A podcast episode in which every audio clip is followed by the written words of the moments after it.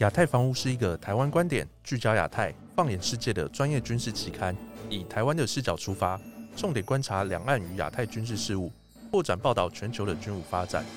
我们期许为读者打开崭新的视野，让专业的军事更具趣味性，提供听众贴近生活的全方位军武知识，并衍生分享有趣的国际事务。今天是我们亚太防务的 Podcast EP 五，我是信如，我是云中。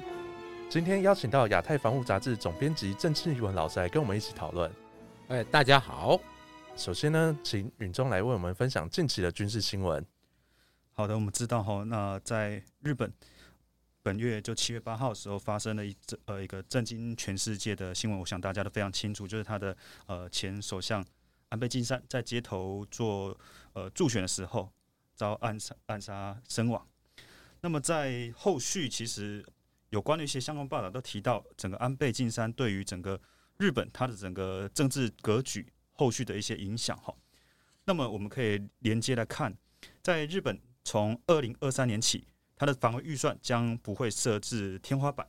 那么根据一些相关的报道哈，我们目前日本政府正在编列它呃新年度，也就是二零二三财政年度的预算概算的时候，他已经呃宣称说他要放弃在这个。防卫预算上面设立天花板，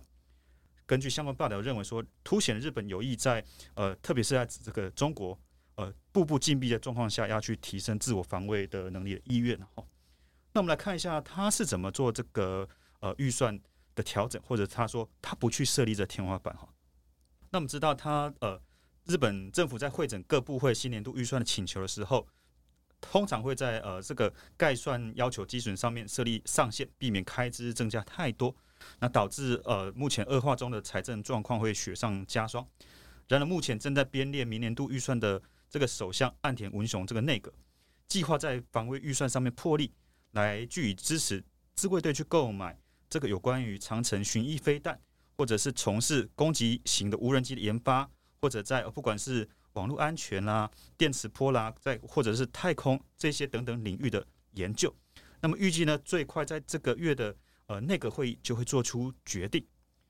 那么对于这个防卫预算不设上限，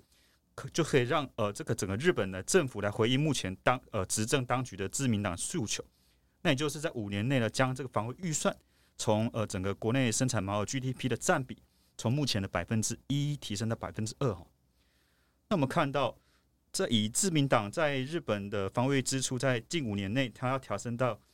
呃 GDP 占比的百分之二，也就是意味着每年必须增加一点一五到一点一六倍。那么根据报道，这意味着会在需要增加五兆日元。若是来对照去年，就是整个呃二零二一年全球军费的排名，将使日本的从原本的第九名，马上就跃居到仅次于美国、中国的第三名。那么看到这边，待会是不是请老师或呃信儒这边，我们继续为这个题目做一些更多的讨论？像我们其实都知道，日本是它名义上虽然没有军队，但是他们自卫队其实在全球的军事力量评比上也是名列前茅。那我们想问一下郑老师，如果日本在没有防卫预算的上的这个隐形天花板，就像他们解开封一样，这样日本未来的军事武力可能会朝哪个方向去做加强？呃，日本的这个安全环境哦，这几年其实对日本来讲，确实是这个恶化很多。尤其是中俄的军机、哎军舰经常在日本周边进行活动。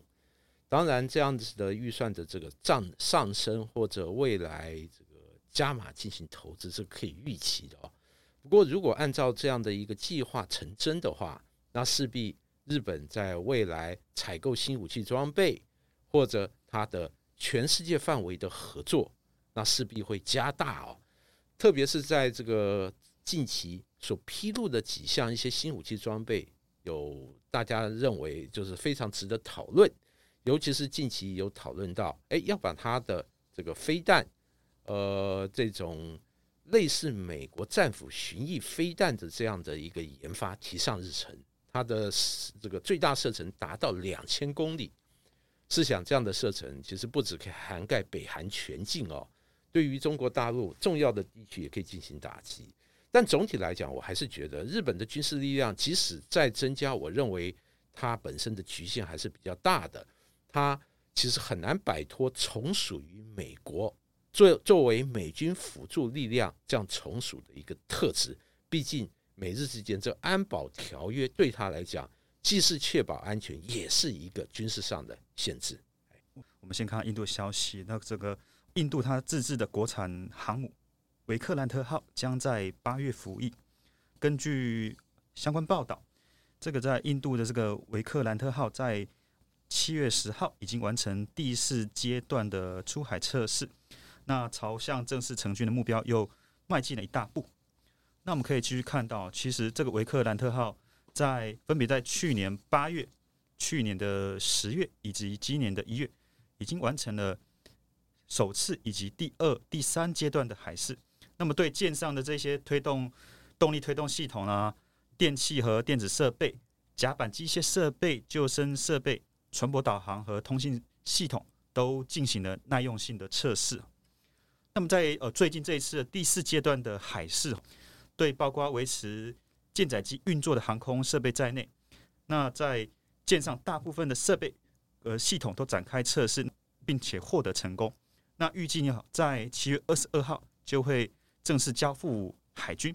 那么，目前看到消息指出。会在八月二十二号当天，也就是印度独立七十五周年，正式成军服役。那么信呃，待会信鲁是不是可以请您再帮我们多补充一点有关于维克兰特号一些相关的要点？那其实像我们看到维克兰特号，它满载的排水量将达到四点五万吨，它全长有两百六十二公尺，全宽有约六十二公尺，它最的高航速有二十八节。那平常巡航的时候是以十八节的速度巡航，可以航行七千五百里。全舰总共有多达超过两千三百个舱间。那其实我们的 Podcast EP One 才刚讲到说，中国的第三艘航空母舰福建号刚下水。那没想到 EP 五就已经换印度宣布说，有新的航母准备要在八月的时候成军服役了。那像我们知道，其实航空母舰它主要的用途是可以把空中的军事力量投射到海外地区。那我们想问一下郑老师，在印度的航空母舰服役之后呢？对印度的军事战略会有怎么样的改变？还有印度这艘新的维克兰特号航空母舰，跟亚洲几个国家，例如说中国、泰国，还有日本的准航母出云号相比，他们的规格还有战斗能力大概是如何？这艘维克兰特号对于印度海军来讲，可以说是这个发展的非常崎岖哦。众所周知，这艘航空母舰从一九九九年开始设计，在二零零九年下水。到现在终于这个好像快这个服役了啊！我想对于印度提振士气绝对有很大的加分效果。哎，但是这个问题也来了啊，就是说这艘航空母舰其实并非印度的第一艘航空母舰，它以往使用了很多英国退役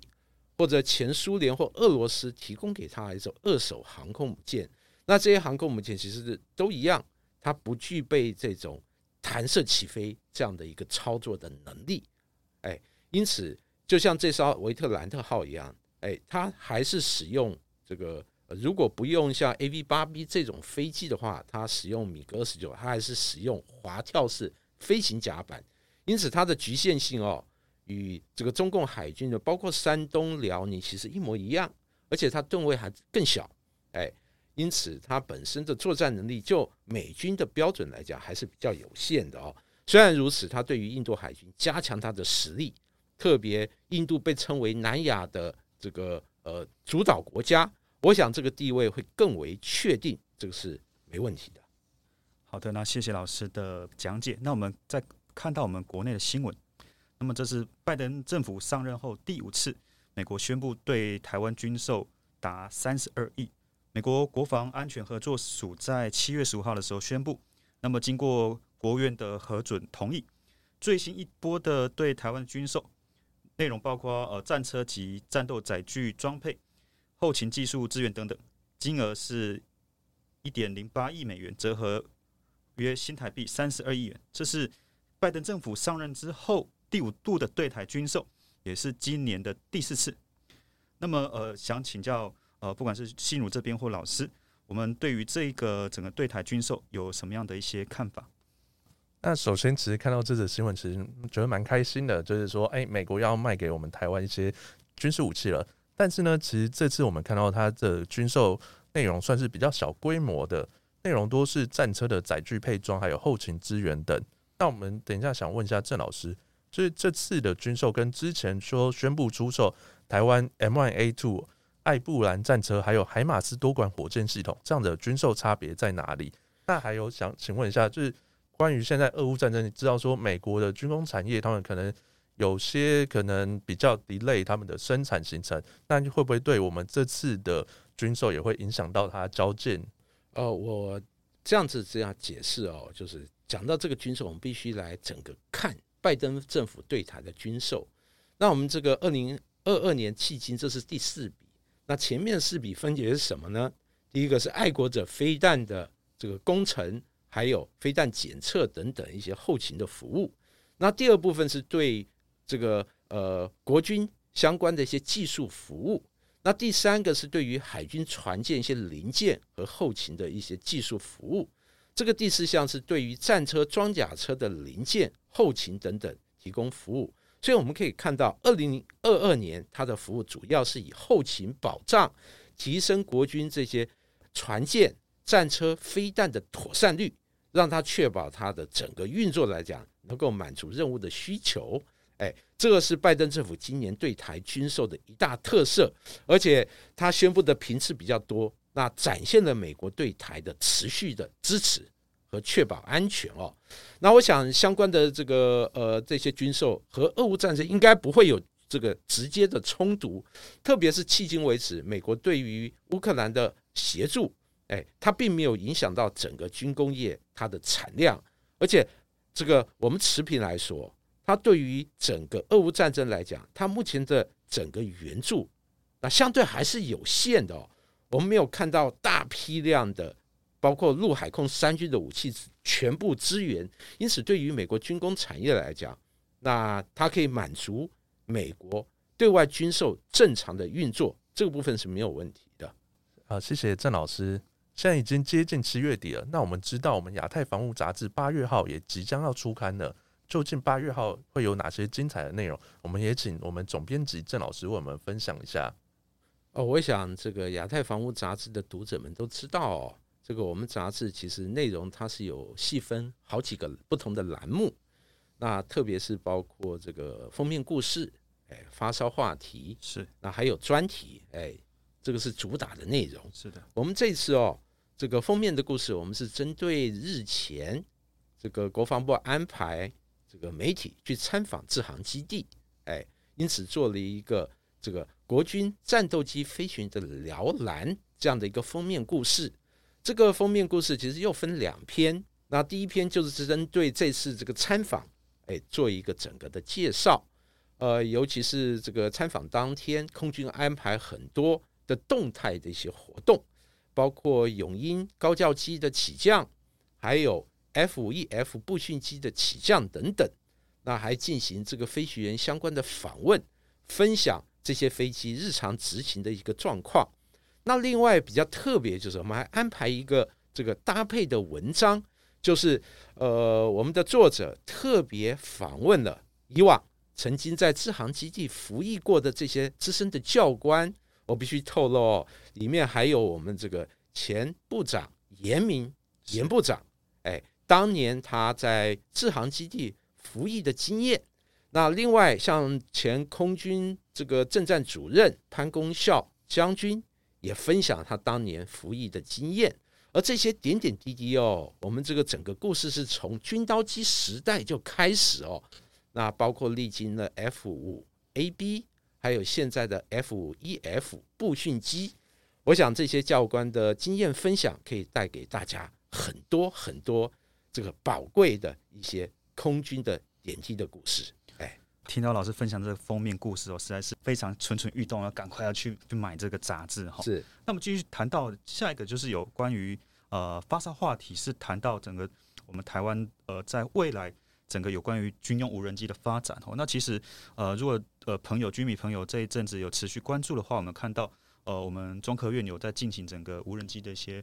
试飞了哈。那么不晓得呃后续的话，老师怎么样看待我们台湾呃在整个未来呃军用无人机的整个发展，呃，我们这个发烧话题哦，这个作者其实他很广泛而全面的就梳理了一下，在台湾在军用无人机方面的整个发展哦，特别是作者还收集一些资料，这个回顾了包括美国哎当年如何是运用这种遥控靶机哎修改为飞弹来使用哦，其实这样遥控靶机修改为类似飞弹的功能，就是第一种这个无人攻击机。而国内哎也有相关的计划，这个计划就是中科院当年实施的中流计划，那要把这个美元的这种靶机也修改为飞弹来使用哦，这个可以说是国内那开始研发无人机它的最早的历史。当然，众所周知，就是中科院的这个无人机的能力其实还是不错的哦，很强。那目前已经有像这个瑞渊，哎。红雀二，那目前在服役中，现在还在发展这个中翔二号，哎，二型。因此，我们这篇文章会针对整个历史，还有中科院现在的能力，还有那台湾要建构所谓各种无人机，其实包括查打一体，特别是攻击用的无人机，现况又是如何？我们在此先卖个关子，让读者们在阅读我们这篇文章的时候，对。我前面提到的点点滴滴，有更全面而深入的认识。那下一个阶段呢，就是专题故事了。那这期讲到的是美国环太平洋军演，老师在这期的专题又会讲到环太平洋军演的什么内容呢？哦，我们知道这个这次的环太平洋军演是六月底到八月初哦，那这个涵盖了大概五个星期，哎。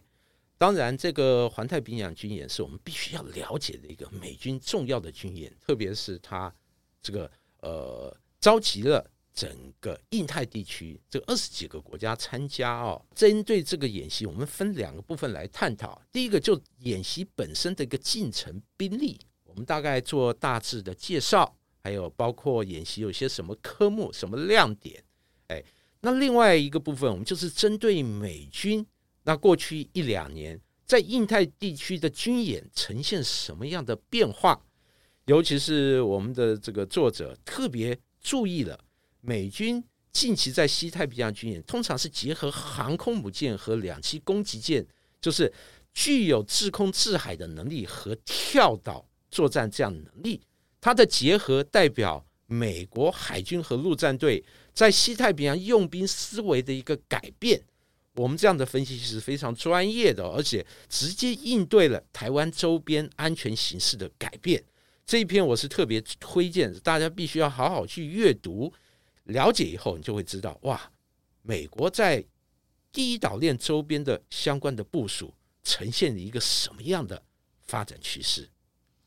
好的，非常感谢老师的分享。那我们前面听到了封面故事、发烧专题。专题故事必须进到哈，我们整个呃第四部分的武器大关。那我们都知道，在整个欧陆地区，呃，大家居民朋友最为耳熟能详的，除了巴黎航空展之外，那另外一个重点就是一个欧洲的陆军展。那么在这一次我们这一次武器大关里面的话，会去啊提到这个欧洲陆军展所承载的有关于 KF 五一。和 EMBT 两款的主力战车吼，那听到这个战车装甲车吼，我想他军迷朋友特别的兴奋，那是不是可以请老师再多一些的补充？哦，这次的欧洲陆军展哦，其实它来不及反映整个欧洲安全的形势变化啊，毕竟欧洲陆军展是两年一届，在巴黎召开，哎，它各国的军火商都会把最新的地面装备拿来展示，而这次的俄乌战争是在二月底是的发生，呃，也因此。这个它来不及完全反应，但它部分的装备还是反映了欧陆它未来对于地面装备的发展。特别是我有注意到，像 KF 五一是德国研制的最新一代的最新型的主力战车，它包括了配备一百三十公里的这个主炮，而且搭配自动装填系统，人员由传统的四辆四人那减为三人。当然，他也可以维持四人编制，其中一人负责操控无人机，特别是无人机，大家想到啊，无人机是未来战争的趋势嘛，重要的作战好帮手。它这种这个战车和无人机搭配将成为未来陆战的一个重要的发展的方向。那另外，EMBT 是法国和德国合作研制的，它是以雷克勒战车为基础，结合德国像这个豹二战车的科技组合而成。这个都代表了欧洲两强德法，它对于地面作战最核心主战车方面发展。重要的指引方向。但我必须说，这两辆战车只是欧陆地面武器装备一个重要的一个先驱。我敢笃定，俄乌战争爆发改变了欧陆的整个安全格局，也因此，我可以大胆预测，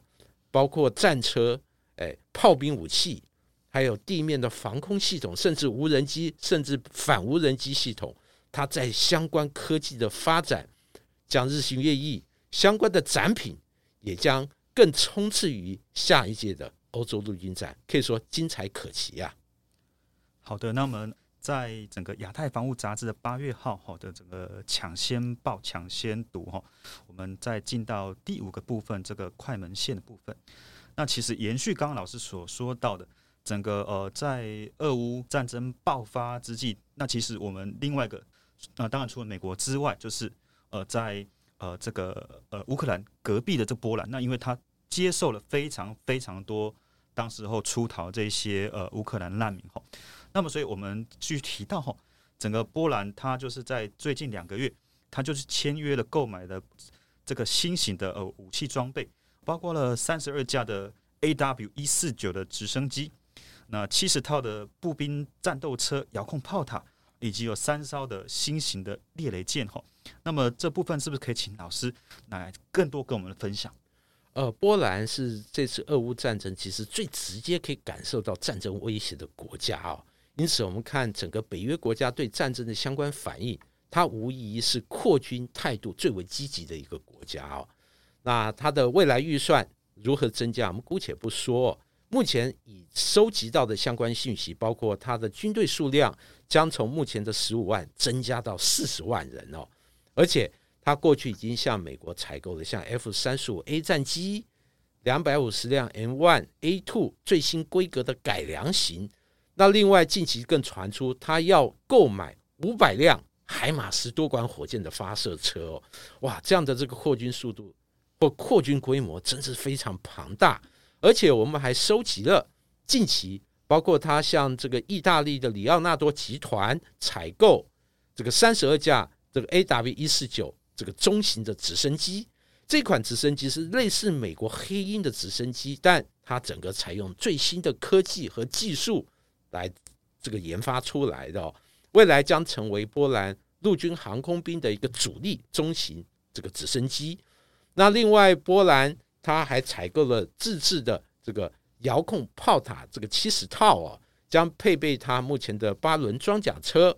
那让它整个步兵单位的火力、机动力获得进一步的提升。此外，波兰也要强化它的制海，特别是反水雷作战的能力。因此，它在既有已经有的三艘卢兹级这个扫雷舰、猎雷舰的这个基础上，再加购三艘。这个波兰这样的扩军的规模和它采购武器装备的品相，无疑让它整个军事力量在整个东欧国家，特别是北欧的东欧盟国里面，那它将是实力最强的一个国家了。那相关的内容也欢迎读者们继续品味我们。相关的介绍，哇，我们也是感谢郑老师为我们分享我们亚太防务八月号精彩的内容。那我们今天的节目就到这里了，我们期待下一集有更多更好的内容和大家分享。我们下次再会喽，拜拜，拜拜。